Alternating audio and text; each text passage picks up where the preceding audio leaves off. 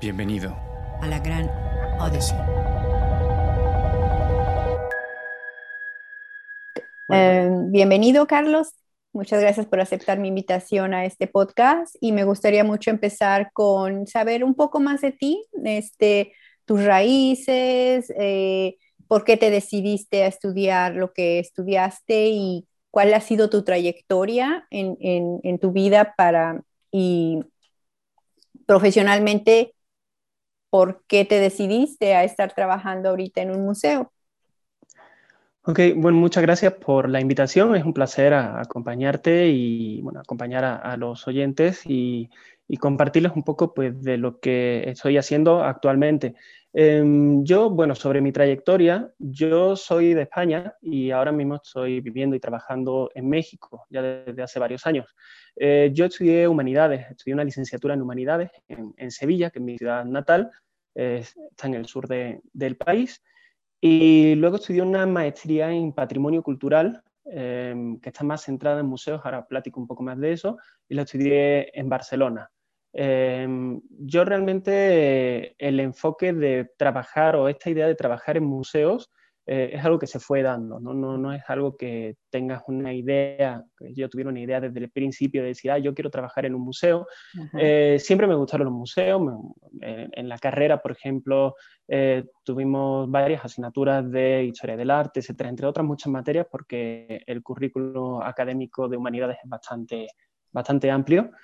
Y, y, bueno, pues no pensé que fuera a acabar trabajando en un museo, sinceramente, ¿no? ya en la carrera te, eliges un itinerario de especialización.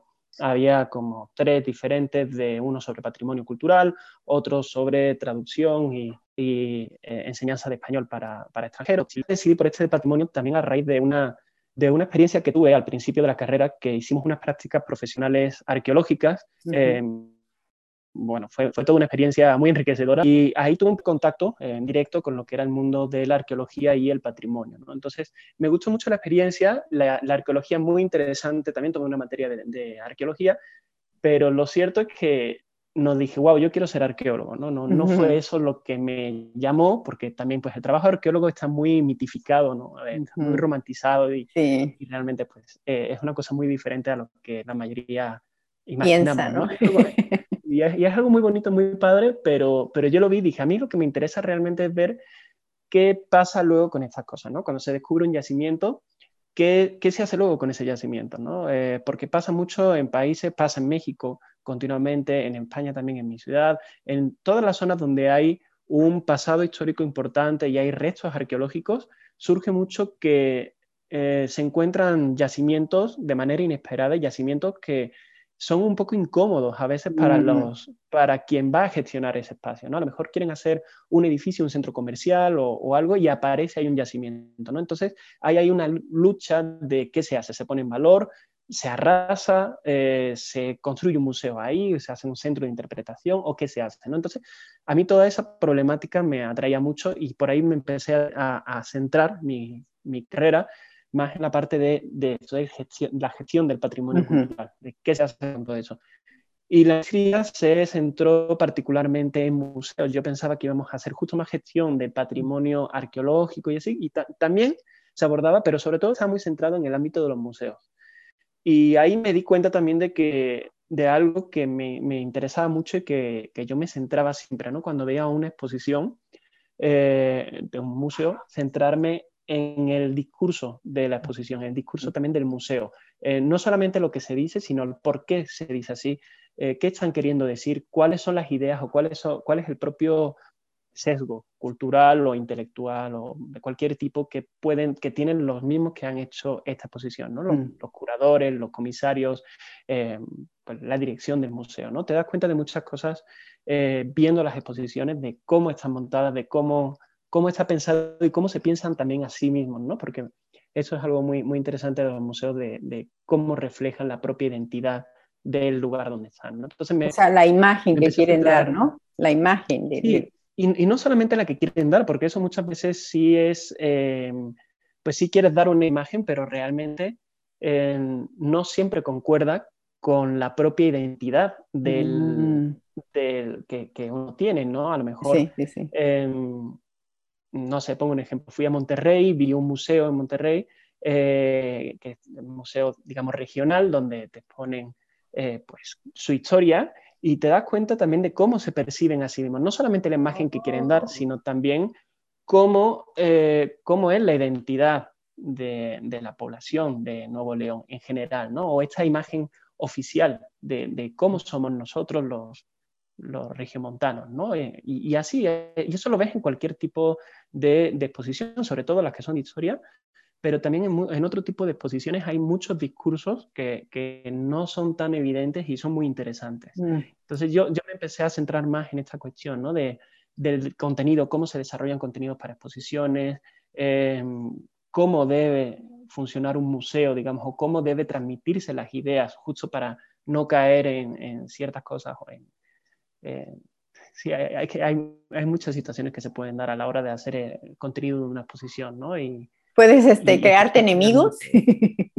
Sí, okay. ocurre, ocurre mucho, ¿no? Sobre todo con exposiciones que son históricas. Hay muchos casos, bueno, tengo una anécdota particular del lugar donde trabajo ahora, que es Museo de Memoria y Tolerancia en Ciudad de México, y hemos abordado temas que son pues un poco polémicos a veces porque estamos hablando de genocidios, crímenes contra la humanidad en los que se ven involucrados terceros países. Entonces, claro, eso puede generar tensiones diplomáticas también, ¿no? Y, hay una cuestión eh, ahí de, pues, de, cómo manejas todo eso, ¿no? Desde la propia concepción de la exposición para hacerlo de una manera rigurosa y que no genere este tipo de tensiones o, poder gestionarlas después, ¿no? Entonces, realmente hay muchas cosas detrás de, los museos que el público generalmente no ve y que están muy relacionadas con eso, ¿no? Con, sobre todo cómo se desarrolla el discurso curatorial de la exposición desde el primer momento, ¿no? Y que también está muy relacionado con cómo, cómo funciona la propia institución en sí misma y cómo se percibe a sí misma.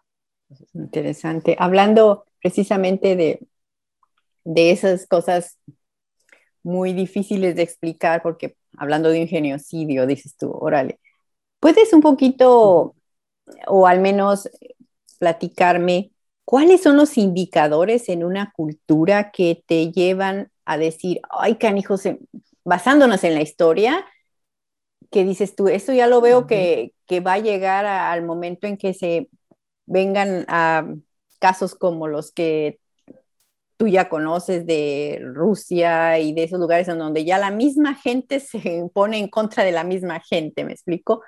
¿Podrías para los incultos como una de ellas yo, cuáles serían esos indicadores?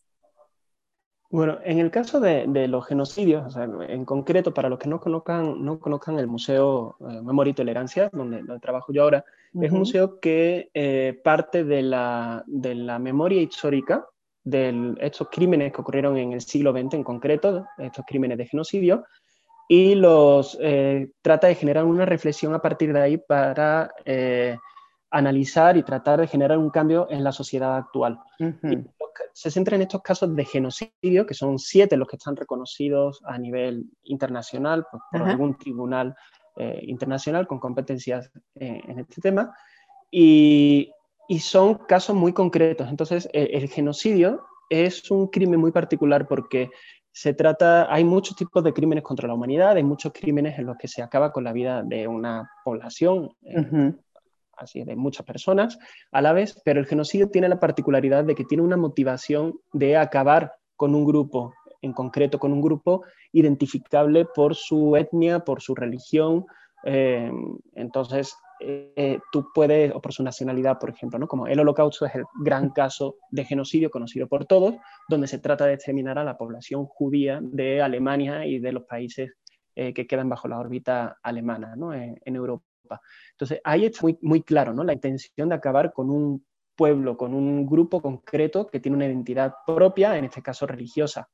Em, entonces, el genocidio, hay, muchos crímenes que nosotros pensamos que podrían ser genocidios y eso es lo primero, ¿no? que, hay que hay que establecer si había una motivación realmente eh, de exterminar a una población concreta, nacional, religiosa o étnica.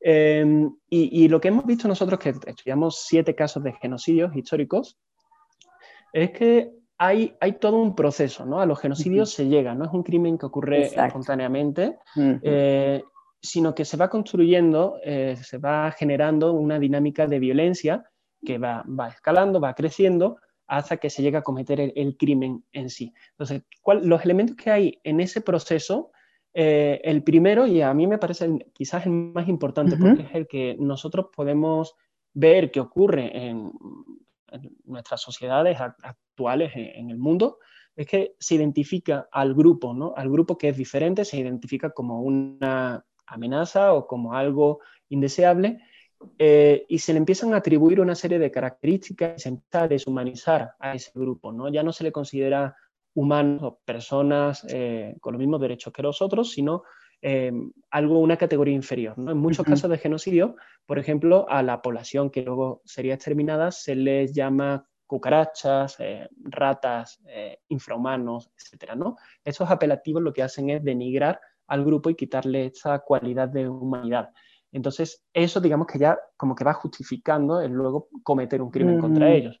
Entonces, esa dinámica de discriminación eh, es muy importante porque en, bueno, en nuestra sociedad hay una, hay una discriminación considerable hacia muchos sectores de la población. ¿no?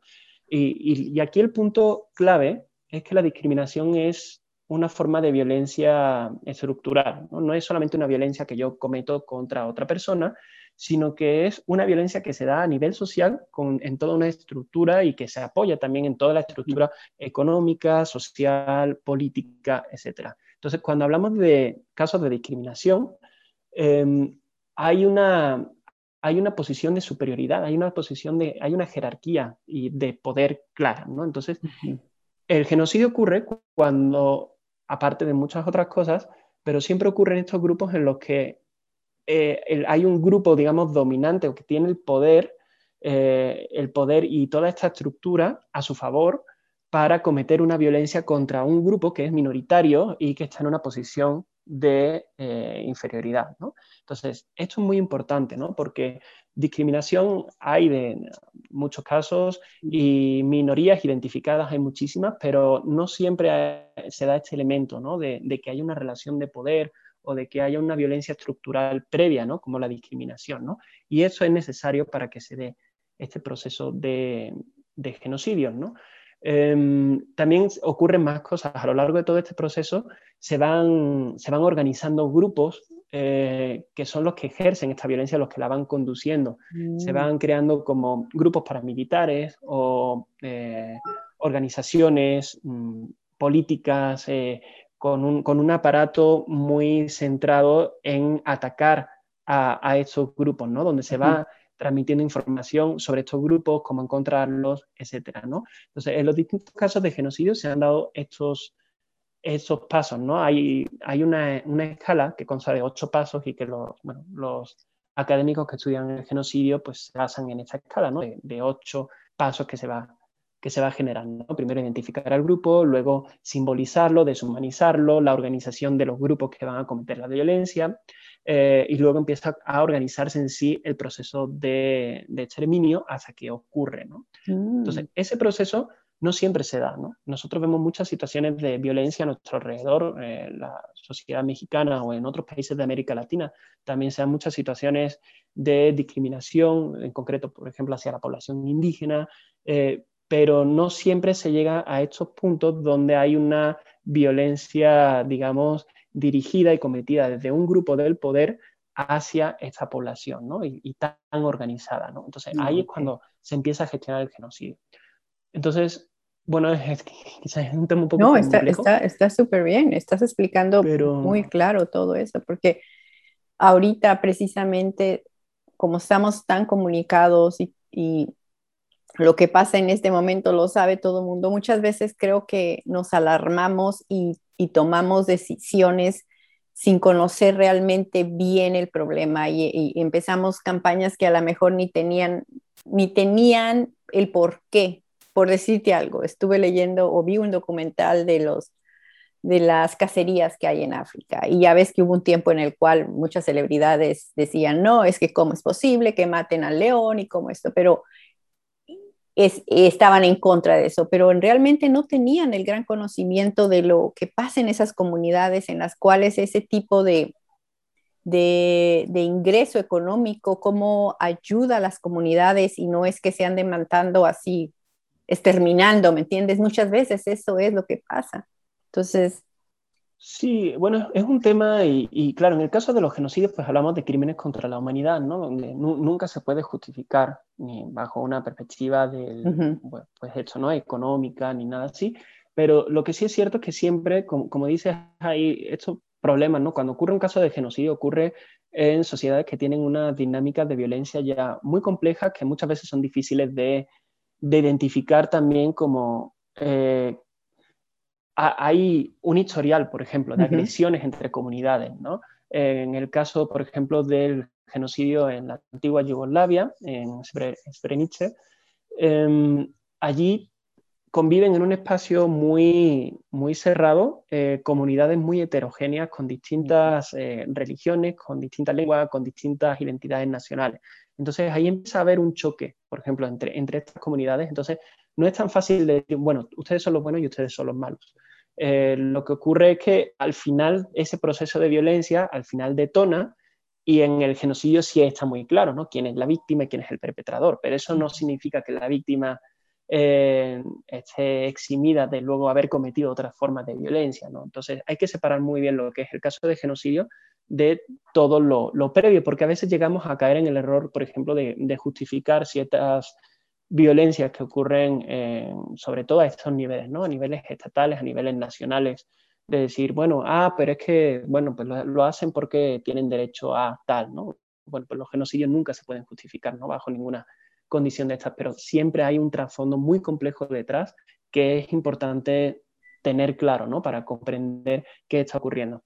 También porque esto nos permite identificar eh, dónde puede haber peligro de que ocurra un nuevo genocidio, ¿no? Ocurre, por ejemplo, ahora mismo en el mundo hay varias situaciones que, dentro de unos años probablemente salga un tribunal a, decir, oye, aquí lo que está ocurriendo es un genocidio y esto hay que pararlo, habría que parado, ¿no? El caso de los Rohingya, por ejemplo, en Myanmar, o los uigures en China, ¿no? Entonces, eh, hay muchas situaciones que se están dando actualmente y que la comunidad internacional no, no actúa con la suficiente contundencia. Esto ocurre siempre en casi todos los genocidios, ¿no? Es muy difícil llegar al punto en el que la comunidad internacional eh, se da cuenta, toma conciencia y actúa en consecuencia, ¿no? Eso, eso es un proceso que tarda mucho y a veces nunca llega a darse. Entonces, actualmente se están gestando genocidios y, y, también nosotros, pues, somos espectadores de estas formas de violencia y no, no lo como sociedad muchas veces no nos posicionamos con la suficiente eh, contundencia o con el suficiente compromiso. ¿no? Y esto ¿Dónde, ¿dónde crees tú? China, ¿verdad? China. Pues, China, lo que está ocurriendo en China y en, y en Myanmar, eh, en concreto hacia poblaciones musulmanas, eh, son casos que, que, que caen perfectamente en todo lo que sería la definición formal de genocidio. ¿no? También el genocidio de Darfur en África, que está ocurriendo actualmente, empezó en 2003 y todavía no ha terminado y sigue ocurriendo y la comunidad internacional pues sí se posiciona, pero no llegan a intervenir o a tomar las medidas para que eso pues pare. Entonces, eh, hay muchas situaciones, lo, lo, relaciono con lo que decía antes, ¿no? Hay muchas formas de violencia o digamos que en esa escalada de violencia que empieza en la discriminación y acaba en el exterminio de una comunidad, hay muchas situaciones que se están dando, en, pues, no sé, se pueden dar en nuestro país o en el país de al lado o en el de enfrente y que no van a llegar a ser un genocidio, eh, evidentemente, y hay que ser muy consciente de eso, ¿no? De, de, que haya discriminación no significa que va a haber un genocidio, pero es importante comprender que estos crímenes ocurren o necesitan una base de discriminación en la cual participamos todos, ¿no? toda, la, toda la población de la sociedad donde eso llega a ocurrir se involucra en esa forma de discriminación, ¿no? Y eso es eso es importante entenderlo también, ¿no? Que para que llegue a ocurrir, por ejemplo, el genocidio más cercano que tenemos nosotros presentes en México es el de Guatemala, que ocurrió en los años 80-82. Ocurre en el marco de un conflicto interno eh, que dura muchos años, muchas décadas, pero en concreto en esos años el gobierno, el gobierno militar, eh, decide que la población indígena está coludida o pues, que sí está sirviendo a la guerrilla, entonces eh, emprenden una campaña militar contra la población indígena maya y pues exterminan, arrasan varias aldeas, varias, no, 600 aldeas, eh, acaban con la población civil, cometen una masacre, una barbaridad allí, y, y para que eso ocurriera, fue necesario un contexto, una base, un estrato de discriminación hacia la población indígena, un clasismo muy fuerte que se daba en la, sociedad guatemalteca contra la población indígena y que no es diferente a la que hay en el resto de países de América Latina, ¿no? donde tenemos un clasismo súper fuerte y donde la población indígena sufre discriminación eh, racista de forma sistemática. ¿no? Entonces, ese sustrato pues también existe aquí, también existe en otros países de América Latina. Y es importante que sepamos que nosotros estamos abonando a eso, ¿no? Y que si la, violencia sigue aumentando, puede llegar a darse un caso como, como estos, ¿no? ¿Qué tan importante es el, un museo para, nosotros como, como sociedad y que a lo mejor muchos ni tenemos idea de la importancia de, los museos y, del, y de la, del conocimiento que existe ahí. ¿Tú, tú qué, qué puedes decir acerca de eso? Pues es una pregunta, es una pregunta interesante porque, por ejemplo, yo, mi caso, ¿no? Yo, eh, bueno, estudiaba previamente estos temas históricos, eh, luego me centré en la parte de museos y ahora estoy trabajando en un museo en concreto que trata temas históricos de genocidio y con esta cuestión social, ¿no? Entonces, ¿cómo, cómo se cuadra todo esto? ¿Cómo, cómo, cómo embona todo en que tenga sentido también el, el hecho de decir, bueno, lo que se hace en los museos es relevante para la sociedad. Y por qué yo, por ejemplo, que pues, tengo una base más de museos histórica, porque estoy trabajando más como de genocidio. ¿no? Entonces, al final, los museos, y yo creo que no solamente los museos históricos, sino que todos los museos tienen una clara relación con la identidad de la comunidad o del pueblo donde, ah. donde están ubicados. Eh, en los museos de historia es más claro, ¿no? Porque tratan, sobre todo los museos regionales o los museos locales, tratan de establecer un relato acerca de quiénes somos nosotros, cómo hemos llegado hasta aquí eh, y qué nos representa, ¿no? Puede ser nuestra arqueología, puede ser nuestra eh, historia, ¿no? Los museos en concreto de historia o museos, por ejemplo, como, como en el que trabajo, ¿no? Que aborda una cuestión más a nivel de humanidad, pero también de quiénes somos, qué hemos hecho, qué ha ocurrido en, en, el pasado y qué dice esto de nosotros como sociedades actualmente. ¿no? Entonces, al final todos los museos tienen esa, esa, esa cuestión ¿no? de, de, fondo. Incluso los museos de arte también hacen referencia a un patrimonio común de una comunidad. Este es nuestro arte, esta es nuestra colección y, y, representa a nuestros artistas o representa nuestro pasado o incluso el propio pasado colonial o imperial, ¿no? como estos grandes museos europeos, el Louvre, el, Museo Británico, etcétera, al final también están estableciendo un relato acerca de, de quiénes son ellos como nación y cómo se ha construido pues su, sociedad ¿no? y su, historia. ¿no? Entonces hay un relato de fondo siempre. Entonces los museos muchas veces nosotros pensamos que es solamente un lugar de, de entretenimiento o un lugar de aprendizaje, a veces forzado, ¿no? porque las visitas escolares y se lleva a los estudiantes allí a que vayan al museo obligados, ¿no? Y, y no siempre nos damos cuenta de que el museo es un lugar para aprender, pero también no solo aprender, ¿no? porque sí, los museos son espacios educativos, pero van más allá. ¿no? En los museos también podemos reflexionar acerca de quiénes somos nosotros como individuos y como comunidad, sobre todo. Eh, ¿Qué es lo que nos identifica? ¿Qué es lo que nos representa? Mm, ¿Por qué yo soy diferente al, al de enfrente o no, no? ¿O qué nos une? ¿no? Porque al final, mm, en todos los museos de temática histórica, sobre todo, se dan este tipo de discursos, ¿no? Nosotros somos así y esto ocurre así, en el frente ocurre de esta otra forma y, también esto nos debe hacer reflexionar acerca de, cómo construimos nuestra identidad, por ejemplo, nacional, ¿no? Eh, y esto en el caso de México también es pues muy, muy importante, ¿no? Porque si hay una identidad como muy, muy conformada desde el propio eh, pues, Estado, tradicionalmente, ¿no? Y que en los museos nacionales, como en los museos nacionales de muchos países, también se sigue reproduciendo esta idea de nosotros, nación, somos esto, ¿no?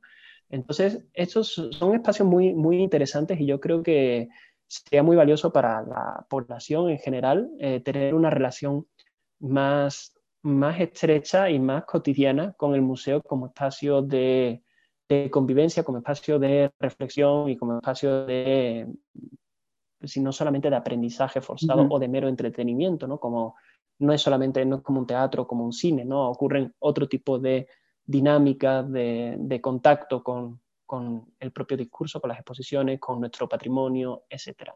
Me decía una persona que también está trabajando de directora de un museo, me decía, los museos, muchas, muchas personas no, saben que un museo tiene información inmensa de muchas cosas. Si tú quisieras saber de algo, ve al museo, porque ellos son las personas con la mejor información de todos, de todos lados, de todos los sectores. Sí, también es cierto, los museos ejercen, llevan a cabo una labor de investigación muy importante eh, y sobre todo esos grandes museos eh, nacionales con una colección muy amplia, por ejemplo, en el caso de México, el Museo de, Antropología, tiene un, personal inmenso, bueno, pues es del INA, ¿no? Y el INA gestiona todo, toda esa investigación a nivel nacional, arqueológica, histórica.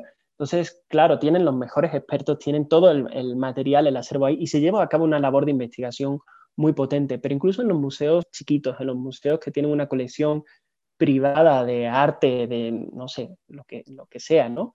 Lo que pasa es que ahora nada más 40 minutos se está dando el Zoom y, como nos sí, al principio, pero, bueno, estábamos hablando de la importancia de los museos en, en, la sociedad. Eh, ¿Quieres cerrarle un poquito para lo que viene? Sí, hablaba, de lo que estábamos sí, hablando de la, investigación, de la investigación, ¿no? De los, Si quieres, como que retomo un poco. Pues, eh, bueno, como comentábamos, los, eh, sí, los museos, grandes museos, por ejemplo, tienen un equipo enorme, ¿no? De investigadores, tienen una colección importante de, de, tipo de... De datos, ¿no? De todo, porque me decían de todo. Claro, se generan investigaciones continuamente, ¿no? Pero incluso en los museos más pequeños, ¿no? A mí es lo que me parece que mucha gente desconoce, que cualquier museo pequeño, incluso privado, con una colección de arte particular o, lo que sea, también tiene un gran conocimiento acerca de su colección, acerca de sus contenidos, y que para la gente que se dedica a investigar eh, cada tema, ¿no? Temas de arte, históricos, etcétera, o arqueológicos, pero también para el público general, eh, es una gran fuente de información, ¿no? Si se quieren acercar a los distintos museos y conocer su colección, conocer lo que hacen, la labor de investigación, es también un aporte enorme que pueden hacer los museos para la sociedad en general y que la mayoría de la gente no, no está consciente de que eso es, es, así, ¿no? Ahora, pasando a, otra pregunta. Eh, ¿Qué piensas tú con toda la experiencia que tú tienes de, de, estudiar historia y de todo? ¿Qué esté pasando ahorita con con Israel, el, problema de Israel y, este, y los palestinos, que ahora hasta todo el mundo está en contra de los judíos, cuando eh, los podríamos decir que los malos son los palestinos, ¿no? Con esos ataques que están ocurriendo. ¿Qué, qué, qué está pasando en, la cabeza de, de, todas las personas que ahora hasta ya salen a apoyar a los palestinos, porque los judíos son los malos? ¿Qué está pasando ahí? ¿Nos iremos allá? ¿Estarán en alguno de los pasos de los del genocidio? ¿Tú, ¿Tú, qué puedes opinar? Eh, bueno, eh, el tema del conflicto de Israel y Palestina es, es muy complejo y, y, bueno, no, no, soy experto en ese tema, pero ahí algo, algo que ocurre es que a mí me parece muy importante que hay que separar también lo que es anti, antisemitismo de hacer una crítica a, a un Estado, al, al, Estado que sea, al país que sea. ¿no?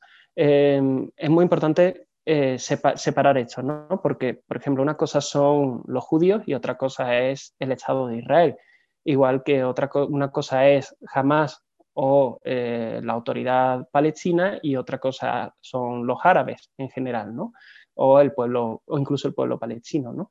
Entonces, eh, ahí lo que, lo que está ocurriendo es que yo, en mi opinión, em, la violencia que ocurre, ¿no? Ah, tenemos una, una, organización calificada por muchos países como terrorista, como es Hamas, eh, comete unos ataques y luego hay una respuesta desproporcionada por parte de un Estado contra la población civil también, ¿no? O sea, no solamente contra, eh, contra estas organizaciones, sino que también basándose en, por ejemplo, ese argumento ¿no? de que son escudos humanos, etcétera, ¿no? ocurren estas prácticas, eh, para el Estado eh, es una, una, justificación para cometer una serie de actos que no son, pues no son justificables de ninguna forma. ¿no? Entonces, Claro, esto despierta una indignación muy fuerte en la, gente en general, en la comunidad internacional, en otros países, en la población, ¿no? Pero hay que separar muy bien que a quién estás criticando, ¿no? O sea, criticas al Estado de Israel, que, yo por mi parte condeno personalmente lo que está haciendo, me parece una barbaridad y, y crímenes contra los derechos humanos que si bien eh, aunque los cometa eh, en tu contraparte tú como Estado y como Estado pretendidamente democrático, no puedes, no puedes caer en eso, no, eso está absolutamente fuera de cualquier tipo de justificación. Eh, esto no debe caer nunca en una cuestión antisemita, ¿no? O de criticar a los judíos, ¿no? Porque no, no son los judíos, los judíos son un pueblo, son una comunidad, una religión que, no necesariamente tiene, son responsables o tienen que ver, ni, mucho menos, con lo que haga un Estado concreto. ¿no? Es como si el Estado mexicano, las violaciones contra los derechos humanos que, comete, eh, y la gente critica a los mexicanos o desata una ola de odio contra los mexicanos. No, no tienen nada que ver. ¿no? Una cosa es la población, una cosa es la gente y otra cosa es el Estado como estructura de poder, con sus aparatos de violencia, con sus ejércitos, con sus dinámicas, ¿no? Entonces, eh, esto es un tema, es un tema muy delicado. difícil, ¿no? sí, y posicionarse en esto es, muy complicado porque, por una parte, eh, mucha gente cae en el antisemitismo y, por otra parte, mucha gente, eh, o, la, o, la, otra parte también, pues agita la bandera del, ay, es que eres antisemita cuando se hace una crítica contra un Estado, ¿no? Y me parece que hay que separar eso. sea el Estado que sea, yo, yo soy muy crítico también con el, propio Estado, con el país del que yo vengo y con la, cuando se cometen violaciones contra los derechos humanos, como estaba ocurriendo con los migrantes eh, africanos en, en, la frontera. Eh, y se cometen violaciones contra los derechos humanos y eso hay que criticarlo y hay que condenarlo siempre, sea Israel, España, México o el país que sea. ¿no? Eh, eso no, como digo, no debe ser una justificación para el odio hacia un grupo por motivos religiosos, étnicos, culturales o lo que sea. ¿no? Hay, que, hay que separar muy bien ahí pero bueno, es un, tema muy complicado. Sí. Ah, por cierto, eh, ahorita que, comentaste que naciste en Sevilla, yo estuve en Sevilla, me encantó, me encantó. Mi hijo ya había ido a, Barcelona y decía que Barcelona era lo máximo y todo, pero si me vas a dar a escoger, a mí Sevilla fue este, e, es la gente, eh, cómo tienen, bueno, no sé, las la ciudad, cómo está, que caminando puedes llegar a cualquier lado, la verdad, mis respetos, eh, la verdad, muy bonito Sevilla. Me alegra mucho que te haya, que te haya gustado la ciudad, la verdad es una ciudad muy bonita, eh, tiene una cultura y un patrimonio cultural eh, popular y, también arqueológico, histórico, cultural enorme, ¿no? Es una ciudad muy rica en, en este sentido y, curiosamente los mexicanos eh, pocas veces la, visitan porque suelen hacer un recorrido más Madrid, Barcelona, ¿no? Lo típico a veces van a Valencia o Toledo, ¿no?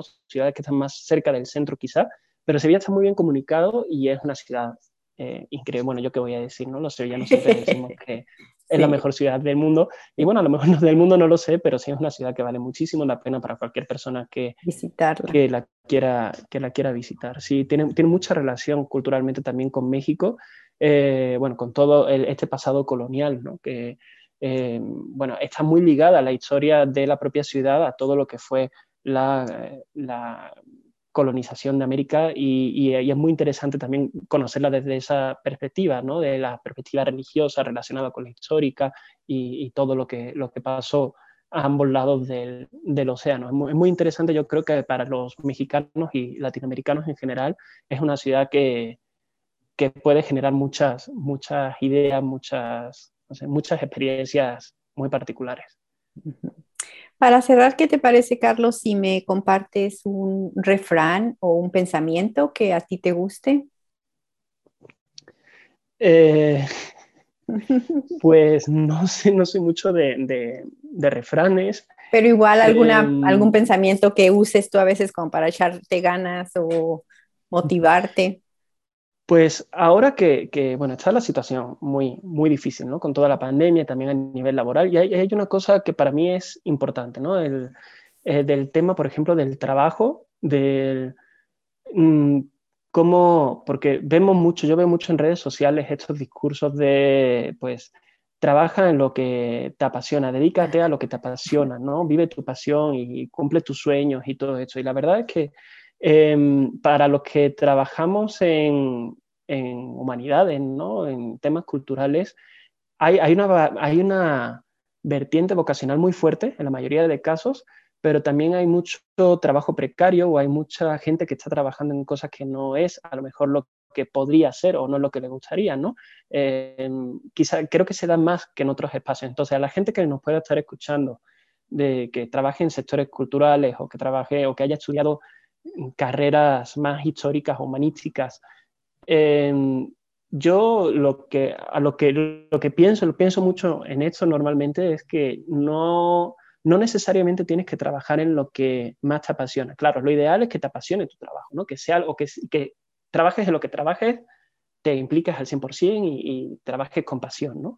Pero también es importante saben que cuando tenemos otra pasión o nuestra pasión no es nuestro trabajo, que la gente no se, no se desanime o no, no piense que está fracasando ¿no? por no trabajar en su pasión. ¿no? Eh, podemos tener pasiones muy, muy variadas que pueden tener que ver con nuestro trabajo o, o no, puede ser otras muy diferentes. ¿no?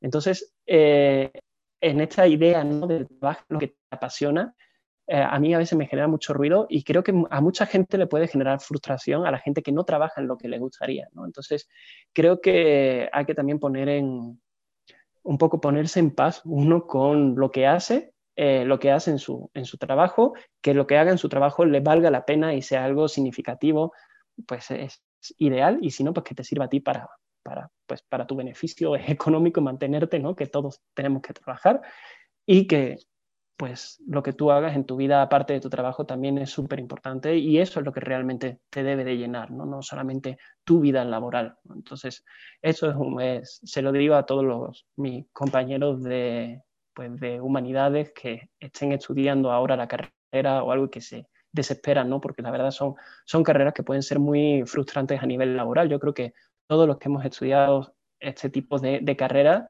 en algún momento nuestras familias nos han dicho, ¿para qué? ¿No? ¿Por qué estudias eso? ¿O te vas a morir de hambre? ¿no? O pues muchos hemos trabajado de meseros o de trabajos que no tienen nada que ver con lo que hemos estudiado, pero bueno, hay, hay que trabajar en esta parte ¿no? y ponerte en paz también con lo que estudias, por qué lo haces y en qué puedes trabajar y con lo que haces fuera de tu trabajo. Gracias, perfecto Carlos. Muchísimas gracias y fue un placer escuchar todo lo que nos platicaste y compartiste. Seguimos en contacto. Cuando tenga las ligas, cuando tenga las ligas te las comparto para que tú las compartas en tus redes sociales. Ok, sí, por favor. Sí, sí, sí. Claro me mucho que me compartieran la, la grabación o, bueno, me imagino que lo vas a editar y, claro. sí, hay bastante que editar. Pero muy, bien. muy bien. Muchísimas gracias, Carlos. Te deseo lo mejor. No, gracias a ti, un placer. Un placer. Un placer y gracias por contactarme y por todo y por la, la experiencia de la plática. La verdad lo disfruté mucho también. Ah, gracias. Hasta luego. Buen día. Sí. Un abrazo. Hasta luego. Bye.